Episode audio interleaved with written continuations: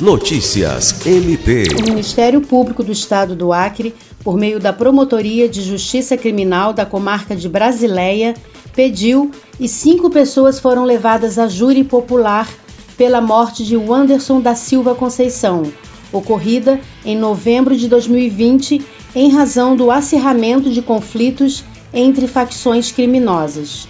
O julgamento popular durou cerca de 20 horas e a promotora de justiça Pauliane Mesa Barba sustentou a tese de acusação em plenário, que foi presidido pelo juiz Clóvis de Souza.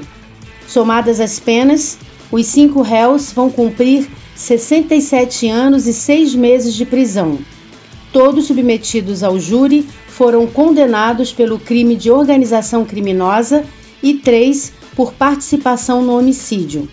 Lucimar Gomes, para a Agência de Notícias do Ministério Público do Estado do Acre.